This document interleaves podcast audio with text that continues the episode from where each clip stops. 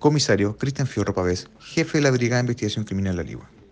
El día de ayer se llevó a efecto la operación denominada CFT, la cual se establece que en la plataforma de internet Grinde se comercializaba droga en la comuna de La Ligua. Dado este hecho denunciado, en coordinación con el Ministerio Público y diversos análisis criminal, utilizando la figura de agente revelador, se logra la ubicación y detención de quien realizaba esta venta. En dicha diligencia se logra la incautación de 195 gramos de cannabis activa en estado secado y la suma de 175 mil pesos dinero de este mismo delito.